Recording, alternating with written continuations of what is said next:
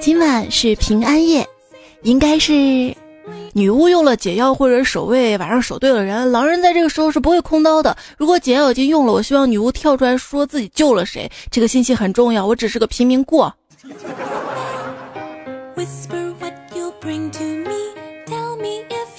知道啥叫平安夜不？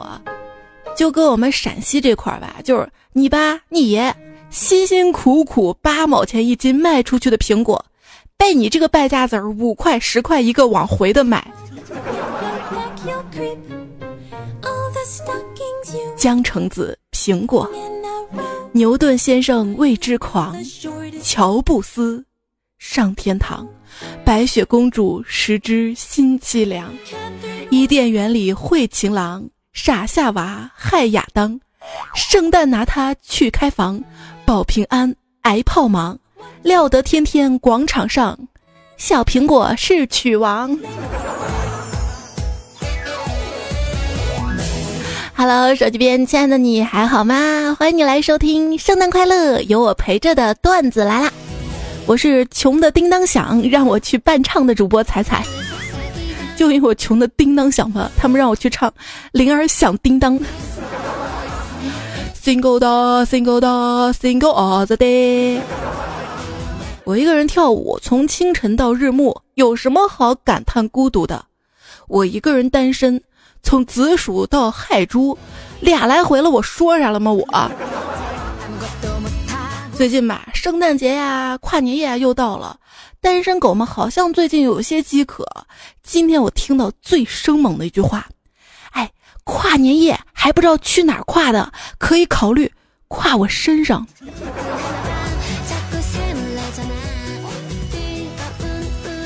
你有没有发现，平时说喜欢你的人，圣诞节一个个都不见了？那你们的礼物呢？啊？据说长得漂亮的都收到了圣诞礼物，而我不一样，我不过圣诞嘛。今年圣诞唯一一点点的节日气息，对我来说，应该就在这首 BGM，还有这几个段子里了。其实啊，想增加节日气氛，想天天过圣诞节那还不容易啊，那你就每天点外卖呀、网购啊。你不知道吗？圣诞老公公年轻的时候被人称呼叫圣诞小哥。记住，各位宝宝们，如果想要在圣诞节获得一只小狗，最好的方式就是求你爸妈给你一个新的弟弟。想当年，我爸妈送给我最好的生日礼物，那就是我这条命。没想到多年之后，考试每每都能要了我的命啊！考研真的很严格，急流忙慌的赶在圣诞节前考完，压根儿就没有给圣诞老人送答案的机会嘛。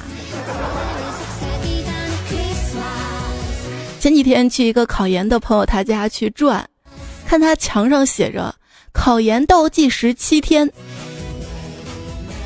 今天我去他家送东西，一看，考研倒计时三百六十六天。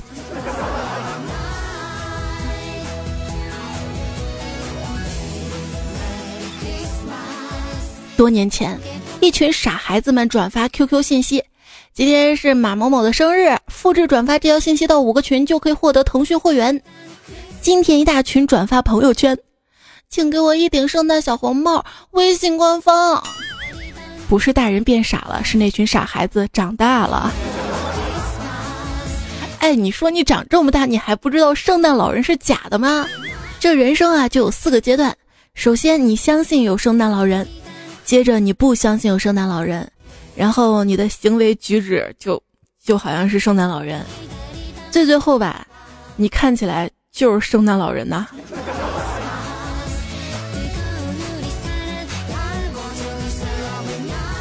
我要写本书了，名字叫《年轻人的第一次成功》，我是如何起床成功的？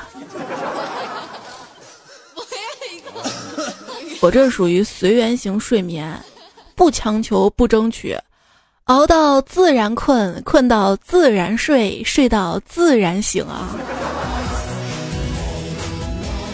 今天早上醒来想出门逛逛，嚯，路上竟遇到了老公跟别的女人亲热，可以说是绿色出行了。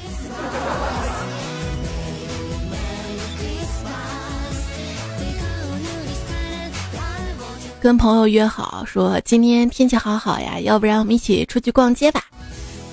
朋友说好啊，然后我们就一起点开了某宝，说长得好看就出去走走，让其他人感受一下外界的美好；长得不好看呢，也要出去走走，让其他人感受一下自己在外界的美好。那些鼓励别人说什么出去探索这个世界的人。其实也是比大多数人更有闲钱、更有时间的人罢了。要我说，所有的不安全感都源于没钱，所有的不开心也都源于没爱。食色性也，钱爱命也。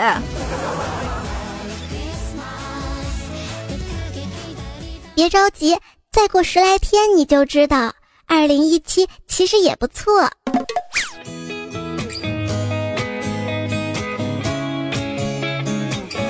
新的一年，你有怎样的新年愿望呢？小狐狸就许愿说，希望变成人，报答救过我的那个男孩。仙子应允了他，但只要他见到书生并暴打了，人类寿命就结束了，重新变成了狐狸。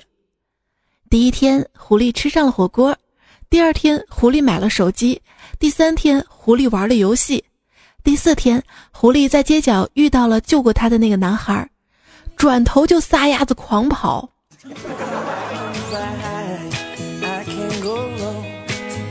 人间实在太有意思了。像古代的田螺姑娘啊，冻僵的蛇啊，受伤的小狐狸啊，遇到的肯定不是吃货吧？不然这个就没有故事了。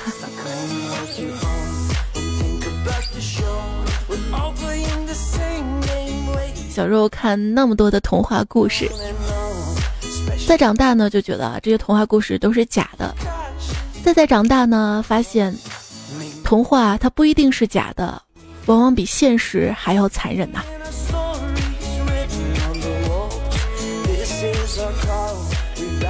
呃，我小时候吧，爸妈工作比较忙，经常把我送到姥姥家去住。有次就把我送到姥姥家住了半年。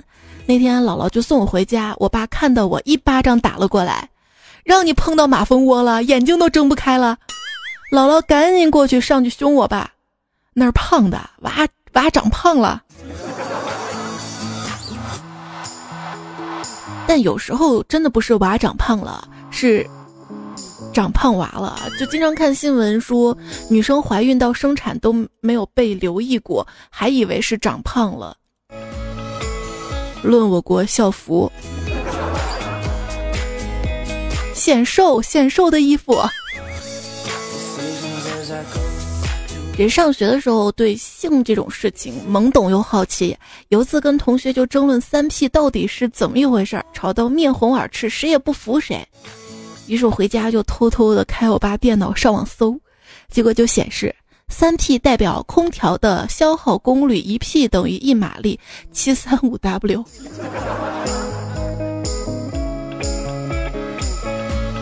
直到这么多年啊，长大，我都会根据一间房间的大小选择合适 P 的空调。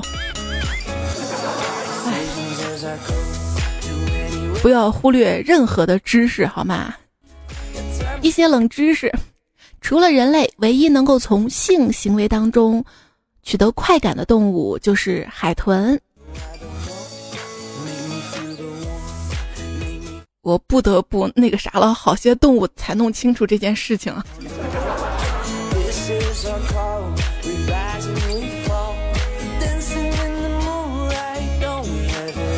没品知识，当女生在水里的时候，因为水压的关系。其实，大姨妈的经血呢是不会流出体外的，不管有没有用棉条，所以生理期游泳，并不会被鲨鱼吃掉哦。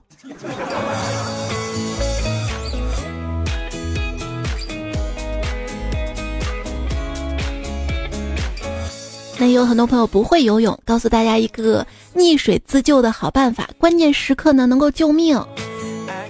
一旦溺水，别紧张，马上装死，这样水会以为你是一具尸体，然后就能浮上水面了。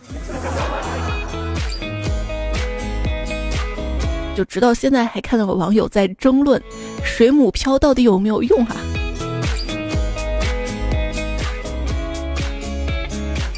不管有没有用，先学会呗。还看到一个小知识，在板球运动当中，第一个睾丸防护板出现在一八七四年，而第一个头盔则出现在一九七四年，让男人认识到脑子也很重要这件事儿，用了整整一百年啊。氧气呢是于一七七四年发现的，那么一七七四年之前的人们呼吸什么呢？神回复，要不然你以为为啥一七七四年之前出生的人都死了吗？谁都不服就服你！看到一个生活小妙招，说是用白醋、小苏打、可乐、牙膏浸泡黄金首饰两个小时就可以变得洁净如新。现在这些材料我都准备好了，就有一个问题：我的大金链子沉不下去怎么办呢？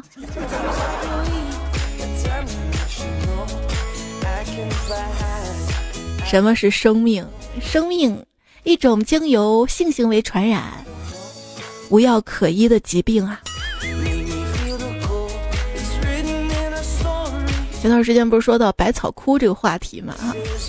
我就在想，什么东西可以自杀还没那么痛苦？然后无意间就看到了被鸡心螺毒死的人，全程不会感到痛苦，赶紧记在小本本上。难保以后失忆的时候不会用上吗？作为小孩子，生病呢会减掉你几乎所有的责任；但是作为成年人，生病会让你的生活变得更加复杂，有时候心情也跟着不好起来了。但往往现实中有很多人，宁愿说自己有病，也不愿意承认自己平凡。没办法，生活的重担压得我喘不过气儿来，我顺势而为，玩起了窒息 play，就要这么乐观吧。来大城市打拼的小刘啊，感到头顶的压力很大，不到二十五岁就秃顶了。这小李啊，上有老下有小，感到肩上的担子很重，于是得了肩周炎。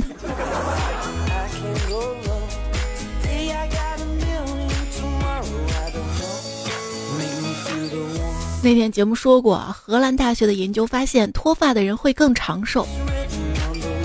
后来我琢磨了一下，发现挺郁闷的一件事，就是我们脱发的人根本就不想活，要长寿干嘛？就今儿嘛，在理发店顿悟到一个判断人到中年的方法。以前吧，理发店出来都抱怨：“哎呀，这个理发师太垃圾了，把我剪这么丑。”现在出来就默默一句：“辛苦你了，都怪我头发太少了。”什么叫做岁月不饶人啊？就是夜店里的撩人香水味，竟然被浓浓的风湿膏药味覆盖了，覆盖了。岁月就是一枚钉子。和生活注定是一锤子买卖，我亏的太多了。从医学的角度来看，所谓幼稚就是既憋不住尿又憋不住话；所谓不够成熟就是只憋得住尿却憋不住话；而所谓成熟就是既憋得住尿又憋得住话；所谓衰老，就只憋得住话却憋不住尿啊。生活中有啥一定带着仪式感做的事儿呢？就是把书摊开来玩手机。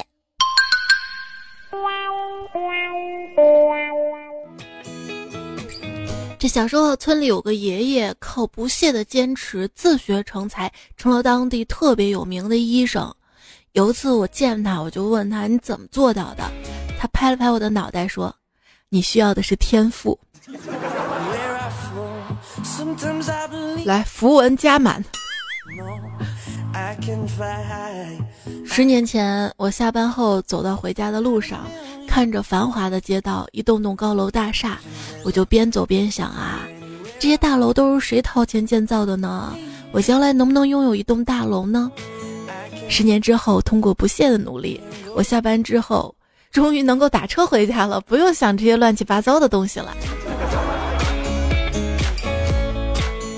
啊，我今天就打了一个黑车。到目的地吧，平时应该是十块钱，今天收了我二十，我就说，哎，难怪你们黑车司机名声不好，就是因为你们这些人以后再也不坐黑车了，还会叫我所有的人都别坐黑车，让我们这些人无钱可赚。然后师傅就回答我说，哈哈哈哈哈哈，我就是一个出租车司机啊，就因为那些跑黑车的让我们难做，现在我这样是报复他们，报复。听得我一愣一愣的。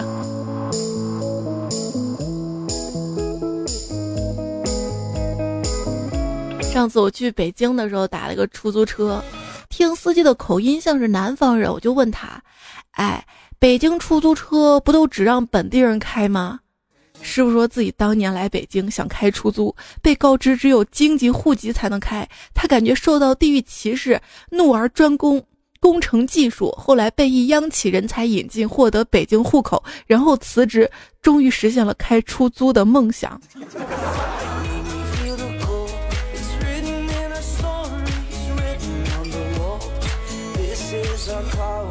所以到北京千万不要小看北京的出租车师傅们啊，动辄那个家产呐。有一次，出租车司机师傅突然靠边停车，面色凝重的跟我说：“哎，我的车坏了，你有没有感觉车在抖？”我说：“没事儿，师傅你开吧，刚才是我在抖腿。”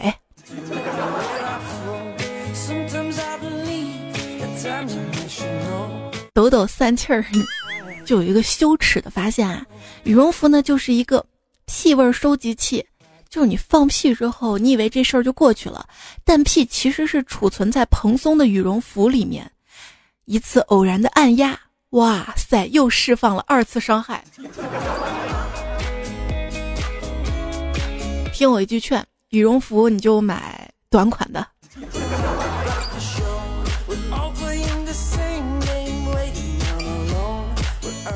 这个味道吧，有讨厌的，当然有喜欢的，比如说零食。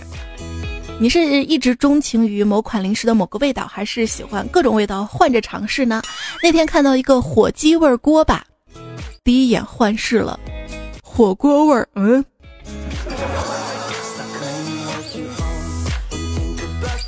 有时候也觉得是不是自己老了眼花了啊？这上网这几年啊，亲眼见证了哈字儿的通货膨胀，从过去的哈哈就已经代表很好笑了，现在要用哈哈哈哈哈哈哈没事儿了，才来证明自己真的没有生气。谁给我打一个哈？我天哪，绝交！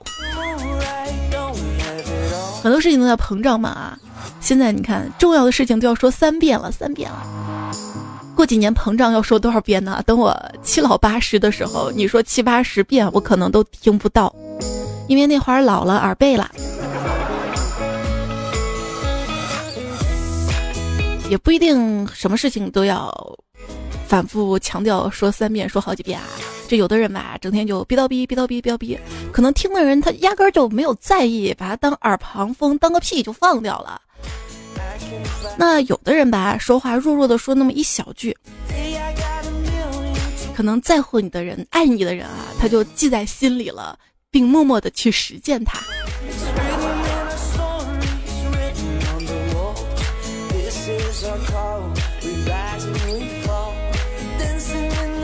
就比如投票这件事儿吧，我没有过多强调，但是很多朋友每天都在给我投票啊，呃，是什么投票活动呢？喜马拉雅从上周开始就举办了二零一七年主播评选活动，在喜马拉雅 APP 的首页有一个圆圈圈的主播评选的入口，麻烦大家点进去，看到彩彩之后给我投票，不是宝贵的一票，是宝贵的 N 票哈。每个人每天呢有七票，七票哈，记得全部投给我，一直到月底每天都有啊。你想啊，你支持我了，然后我的名字就会被顶到前面嘛，就会有很多朋友好奇啊，哎，这人是谁呀？播放量这么低还能上榜啊？然后一逛彩彩的主页，哇，原来是个小号啊，小号还那么多粉丝啊！对，大家投票投到彩彩这个号上，不要投段子来这个号上啊！因为当时我也不知道这个活动规则嘛，就不解释了。就通过这次活动，很多朋友就认识我，认识我的节目了嘛。一听我节目，万一喜欢了，万一入坑了呢，对吧？这样将来我哪天发奖抽奖的时候，你是不是就多了一个竞争对手呢？哎，哪不对？我把自己给绕进去了。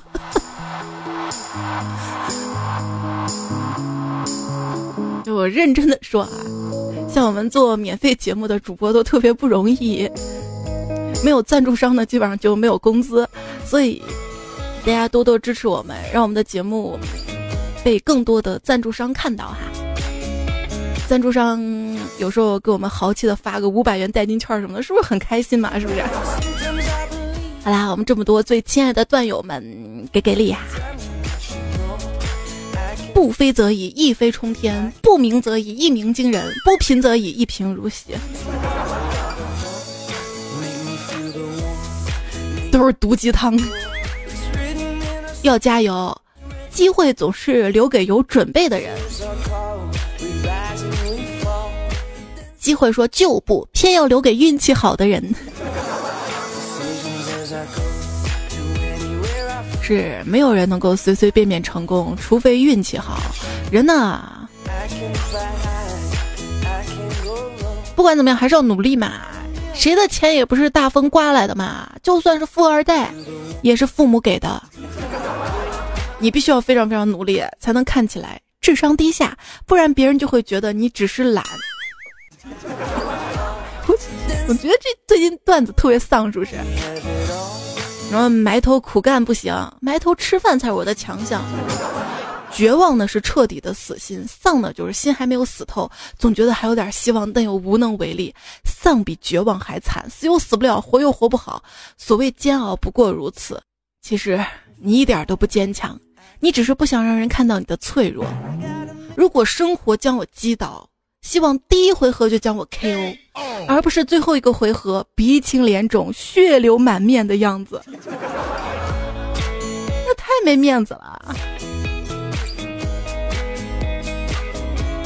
哎，你发现没有？我们从几岁开始，一直到十几岁都是勤恳的上学，到二十几岁吧，又踏实的上班。人生最值得挥霍的时光，我们偏偏都必须用在按部就班上才算好的生活，并在三十多岁开始后悔自己当初为什么不疯狂一把。可能都因为“优秀”这个词儿吧，这个词儿真的很重。从小到大，所有的努力都只是为了某个人站在面前，真诚的说一句：“你真的很优秀啊。”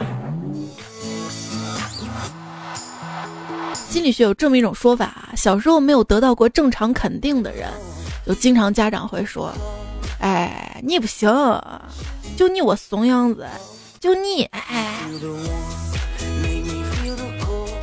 就算你已经很努力、很努力的去，或者是真的考试已经考了一百分，就说：“哎，你就看把你，你看你把你长得未样。”没有办法，真实体验过。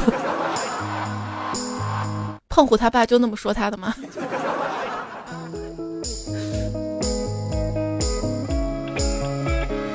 就小时候没有得到过正常的肯定鼓励的人，长大之后这个心理缺失，一辈子都在忙着证明自己。他们呢还时常感到抱歉，并不是因为对方做错了什么，而是觉得自己做的还不够好，自己做的还不够好。经常因为一点点小事儿就检讨自己、自责啊。真的没必要，没必要。这样你活得很累，你身边的人也会很累的。那很多人难过，大部分的难过都是来自于跟其他人的比较。这人的一生什么时候才能摆脱人家这个怪圈？小时候你看人家人家考多少分，你看人家考什么学校，工作你看人家赚多少钱，你看人家能力那么强啊，你看人家隔壁老王怎么那么厉害？就这样一直被对比，确实挺难过的哈。这是一位段友给我的留言，他说女朋友一直拿别人跟我对比，空间、微信朋友圈发了都会让他看到，所以只能发给你了，感觉好难受啊！谢谢你信任我，把我当树洞。最近看到了一些人生定律，觉得还蛮准的，那分享给大家吧。不管是什么好事儿，只要你提前向朋友宣布喜讯，那这件好事儿一定会泡汤。好像是这样的，是这样的。不管是什么坏事儿，只要你提前向朋友倾诉担忧，那这件坏事儿一定越发严重。当圈子中出现一个讨厌的家伙，这个人一定会贴上你的好朋友。你在背后称赞了某个人，没有人会提起；你在背后 diss 了某人，马上就会传到他耳朵里，而且还夸大了好多倍。重要的东西平时好好的，哪天需要哪天就找不着了。第一印象不佳的人，哪怕中间一度成了塑料花姐妹，最终也一定会跟你闹翻。尤其是不要相信跟你一起出卖良心的其他人。你提醒自己不能对刚认识的朋友太信任，却总是会重蹈覆辙，经历一次又一次的失望。闺蜜跟你倾诉想跟那个渣男分手，你义正言辞的痛骂渣男两个小时，三天之后两个人一定复合。当你怀疑一个人是不是喜欢你的时候，他肯定不喜欢你；当你怀疑一个人是不是讨厌你的时候，他肯定讨厌你；当你对一个人一见钟情，他一定对你毫无感觉呀。你守时的时候没啥卵用，一不小心迟到的那次一定会造成严重后果。有时候疏远一个损友，比结交另一个新朋友更有意义。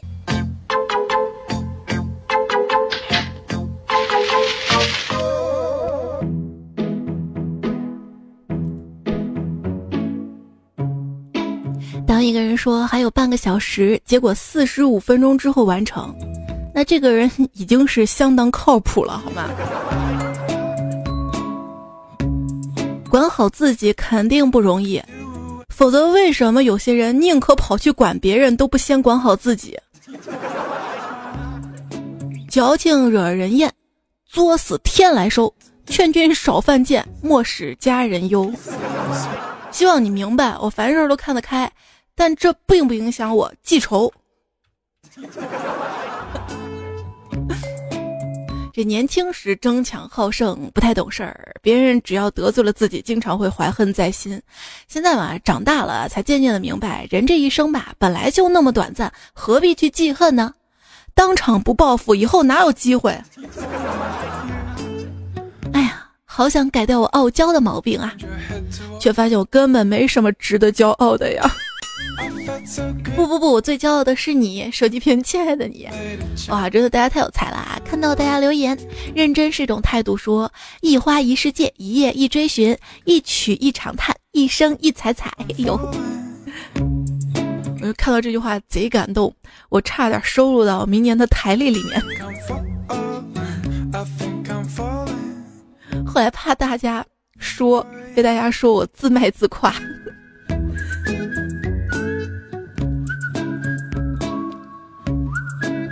刘浪明说：“走在冬天的大街上，突然看到一个卖红薯的大娘在寒风中身穿一身灰色的棉袄，裹着蓝色的方头巾，抄着手，身倚一个破旧的烤红薯炉子。我就不禁感叹，哪怕是卖红薯，也可以在这么冷的冬天里有个暖烘烘的火炉，而我还考什么研啊？手里只有模拟卷儿。”哎，现在考完了怎么样？怎么样？我当当时没读是怕给你压力，不知道你还在听没有？明明是忘了读。陈雷说我是新疆的，大一入学刚报告的时候开大会，坐在我旁边的男娃娃跟我搭讪，他问我是哪儿的，我说我是新疆的，然后他说啊，你们新疆除了布达拉宫还有什么？我冷冷的说还有兵马俑。兵马俑不是我们这儿的吗？我说我是陕西的，很多朋友说啊，我知道，就你们那儿的那个老陈醋特别好吃。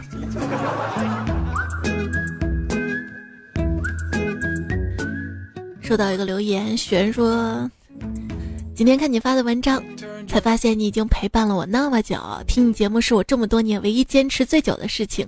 虽然从来没有留过言，不过爱你的心一直在，也会一直继续爱你。你的声音陪伴我入睡，陪伴我怀孕，陪着我的宝宝入睡，也陪伴我度过一段又一段黑暗的日子。”这个时候就告诉我们，这黑暗的日子不会永远都是，它往往都是一段儿一段儿的。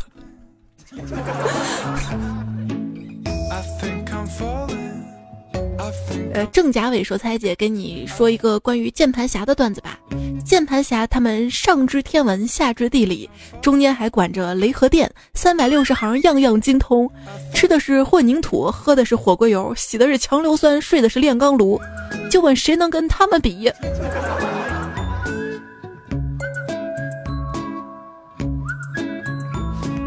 不是啊，不能这么说嘛。我们也经常，经常吃火锅的时候顺便喝点火锅油，然后吃什么菜的时候，谁知道那个玩意儿被硫酸浸泡过？也也。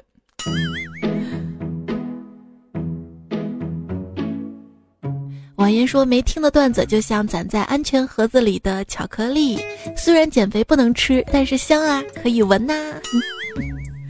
可以化成巧克力浆喝掉。哎，最近有朋友说我节目段子的时间太长了，是不是？如果你觉得我时间太长了，你可以分两次听啊。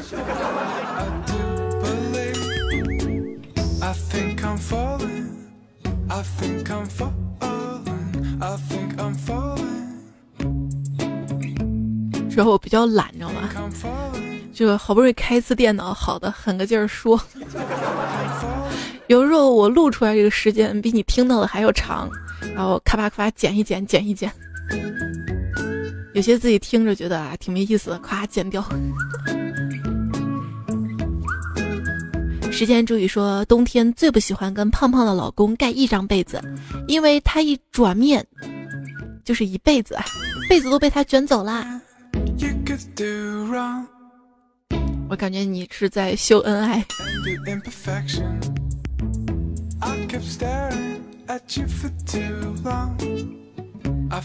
你体会到这种凌晨五点半还在录节目人的心情吗？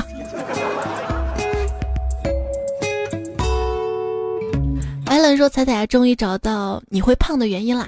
前几天发现隔壁妹子也在听段子来了，更新啦，兴高采烈的跑去跟她说。”妹子来了一句：“不急不急，拖几期养肥了再听。”这个习惯不好呀！我已经把平安夜的段子都拖到圣诞节了。ZZP 说我是做运营的，近年来生意呢都比较淡，这段时间上班就戴着耳机听彩彩的段子。昨天下班，老板把我留下来谈话。最近看你经常一个人坐在那儿看数据傻笑啊，生意不好你还笑得那么开心啊？你是不是竞争对手店铺派来的间谍呀？彩彩，这是不是老板在暗示让我自动自觉交辞职信呢？赶紧跟老板推荐一下段子来了，然后全公司推广给彩彩投票。这事儿你做成了，我给你，你们公司多少个人？我给你送多少本台历，可以吧？这口气好大。没有，你们公司年末生意比较淡的话，应该公司没多少人。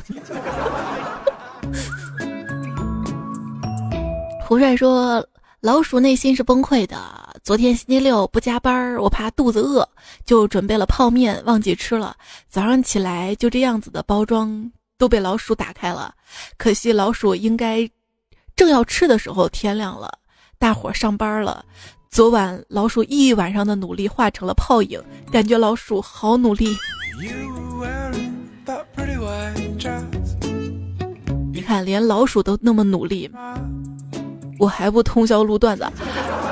我现在唯一最担心的就是啊，我通宵录完，万一数据崩溃了，电脑死机了。我这个努力是真的啊！你想想，就生活中连拉粑粑都要用力气，咱们工作啊、生活啊，凭什么不用力？对不对？猫个秘书：“我手机掉到公司厕所里啦，一不留神就从那个坑溜下去了，一眨眼就没影了，我的心一下子就凉了。后来听说厕所不堵了，公司是不会有人去捞了吧？哎呀，又担心手机信息泄露，总觉得心更塞了。”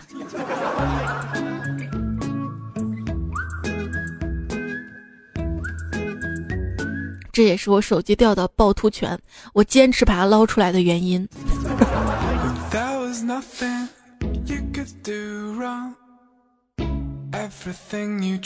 这个事儿是好事儿，你知道吗？就我闺女，你能想象一个两岁九个月的宝宝，一天到晚趵突泉挂在嘴边吗？一见到我的手机就是妈妈手机掉趵突泉里了，妈妈手机掉趵突泉里了。他这么大小孩，应该是复读机。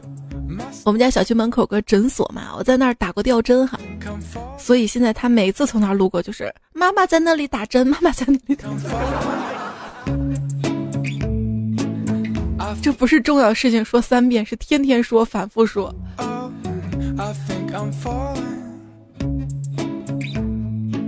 A K 说采瑶最近抑郁症复发，吃了药睡到现在醒了，投了票才看到这篇推送，潸然泪下。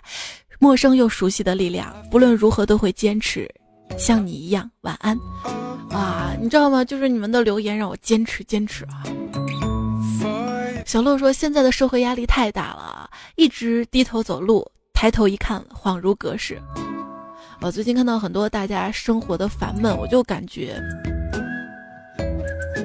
人生就像是解放路，先是解放北，解放北，再是解放中。最后是解放南啊！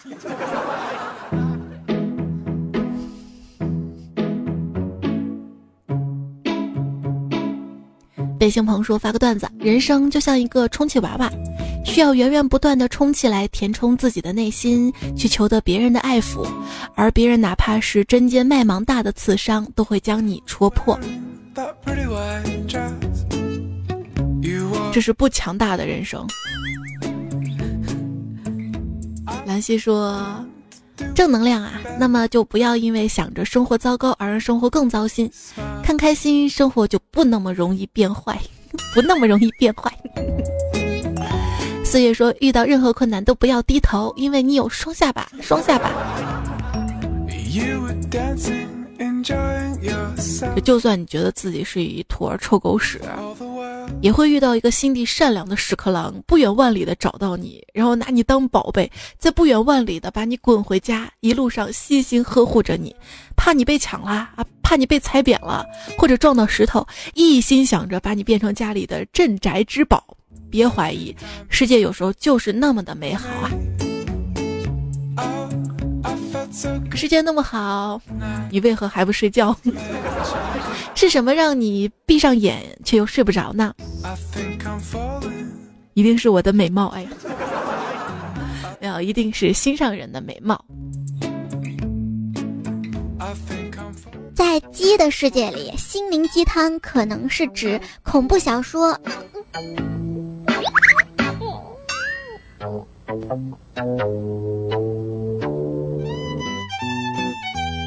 竹子用了四年的时间，仅长了三厘米，在第五年开始，每天以三十厘米的速度疯狂的生长，仅仅用六周的时间就长到了十五米。其实，在前面的四年，竹子将根在土壤里延伸了数百平米。做人做事亦是如此，不要担心你此时此刻的付出得不到回报，因为这些付出都是为了扎根。等到时机成熟，你就会发现。其实原来自己是个土豆。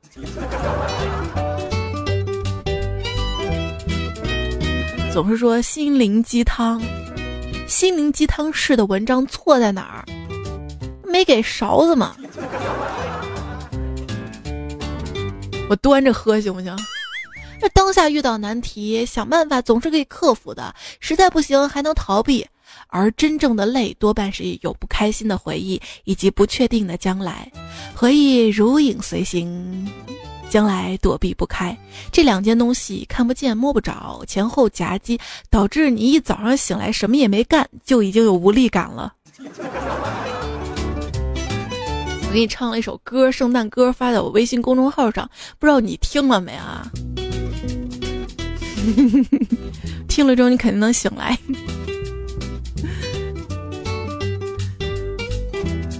微信公众号彩彩，微博一零五三彩彩，希望大家可以关注一下。好啦，今天这个点更节目也是希望你可以听着段子来了醒来。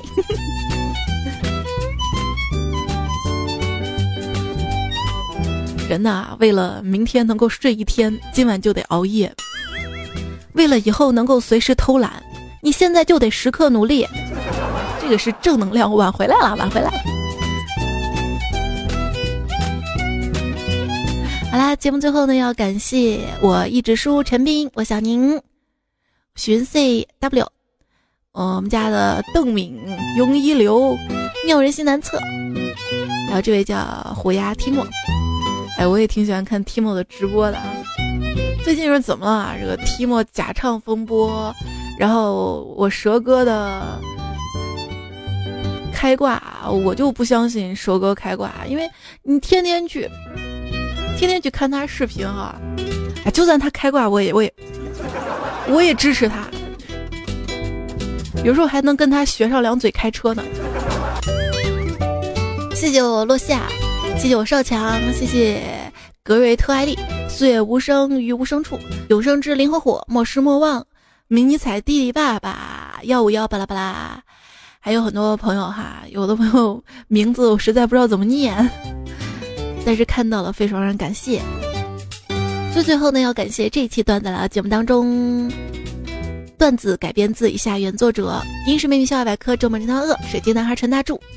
M A S A C H I，有三变孙白发，后面僧剑神葡萄六荣，焦头烂额，小妹妹子吐槽，苍南派尹教授图片，九霄乡长，我家一言，打狼无忌冷水寒，老知味苹果不清营养，嗯，纯手动吹风机上滑音，窗口头发膏一只白，好啦，就这样啦，哎，歌结束了。